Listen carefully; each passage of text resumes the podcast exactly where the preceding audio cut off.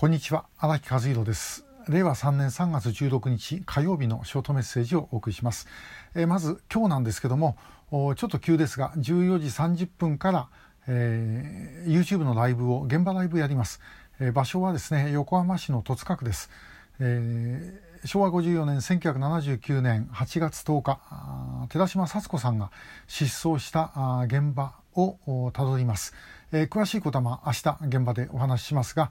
えー、ぜひご覧ください。明日の14時30分です、えー、まああのその時間平日の昼なのでご覧になれない方は後で、えー、アーカイブご覧いただければというふうに思います、え、よろしくお願いします。でさて今日お話しするのはですね北朝鮮のとある幹部のことです、えー、チョ・ヨンウォンという人チョ・ヨンゲンっていうんですけども、えー、この人です。えー、この人あのこの人じゃありませんこの人の後ろにちょっといる人ですね、えー、ちょっと見えにくいと思いますがこの人がチョ・ヨンウォンです。で、えー、この人はですねあのこの間のこのところずっと抜擢をされておりまして現在、えー、北朝鮮の組織指導部の副部長これはまあ極めて強い権力を持つ、えー、立場なんですけどもそれに加えてですね、えー、1月17日の最高人民会議で、国務委員会の副委員長という肩書きになりました。えー、まあ一説には政権のナンバー2とも言われる人物で、えー、この人実は私は前からですね、あのー、注目してましたで、えー、私のフェイスブックを見ていただくとこういうのが結構出てきますでまあ、あのこの人はちょっと後からくっつけただけなんですけども、えー、本当に、えー、ここにいるこの人は超四音ですね。で、えー、まああのフェイスブックご覧になっていただければまああの分かるんですけどもこここの場所にいつもいるんです。この場所っていうのは金正日からあ金正恩からこう距離を置いてるんです。えー、さっきの写真も同様でした。えこの写真でも金正恩から距離を置いているでずっとそうだったんですがこの間の労働党の大会の1月の労働党の大会の時は金正恩の向かって左側に座ってました。右側があチェ・リョンヘ、えー、最流会という、えー、これもうずっと昔からの古参の幹部ですけどもこっち側に座ってたと。で、えー、チョ・ヨンウォンというのは1957年生まれだから私の一つ下ということになりますで、えー、チェ・リョンヘというのはもともとですねあの父親がチェ・ヒョンという、えー、まあ、要はキム・ジョンイルをですね後継者にするときに、まあ、大変功労のあった、えー、キム・イルソンと一緒のパルチザングループなんですね。でその息子ということででまああのあまり役に立たないけどもまあでもそんなあの逆らったりもしないということで、えー、粛清を逃れてで、えー、まあ今日の地位を築いてるんですが徴用門の方は別にあの家系になんか特別パルチザンがいるわけでもない。で、えー、そんなに特別いい家系でもないわけですけどもそれでもまあこう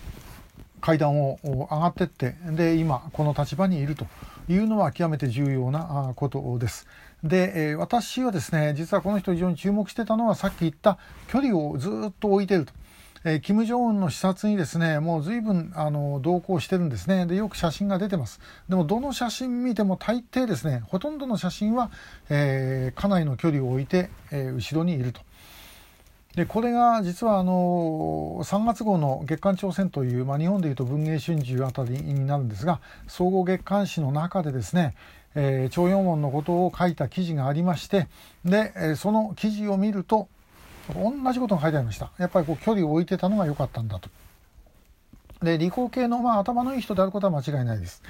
で、えー、ただまあいろんな評判はあります。えー、もう北朝鮮で最高のですねおべっか使いだというような評判もあったりとかですね、えー、上の人間にはイエスマンだけども下には厳しいとかですねまあいろんなことあるんですけどもまあそれでもですねともかく粛清されずにここまで来たということ自体が北朝鮮ではすごいことです。でまあ、ともかく北朝鮮ではですね金正恩になってからもうめちゃくちゃなあの幹部の粛清をやってきました。だからもう人があんまり残ってないということもある意味で言うとキムあの徴用門にとっては幸いしたのかもしれません。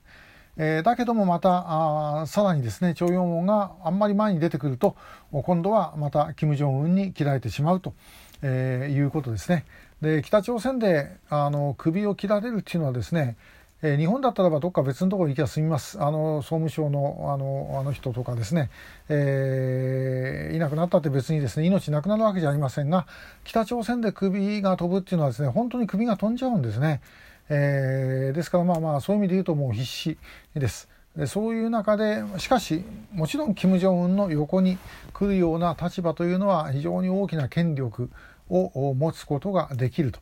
えー、まあだからあの旨味というのも当然あるわけですね。そこを渡っていくというのはこれ大変なことです。で、えー、さっき言ったあのチェリオン兵最流会っていうのはですねこれまあ本当にあの女癖悪いだけのやつであのどうしようもないんですけどもでもう何度もですねちょっとこう危なくなる。一回その彼が元あの青年同盟のトップにいたんですがその青年同盟の中でですね韓国と通じちゃった事件があってでこれはもうチェリョン兵以外の幹部っていうのはかなりがですね銃殺されたというふうに聞いてますで本人が生き残ったのはあまあその親父さんがあチェヒョンだったということがあったんですけどもまあその後はですねもうこうちょっと浮き沈みはいろいろあるんですがまあともかくなんとかですね、えー、生き残ってきていると。で、えー、いうことの幹部で、まあ、能力は別にあるわけじゃありません。そうすると、まあ、徴用門というのはやっぱり能力で上がってきたんだろうなと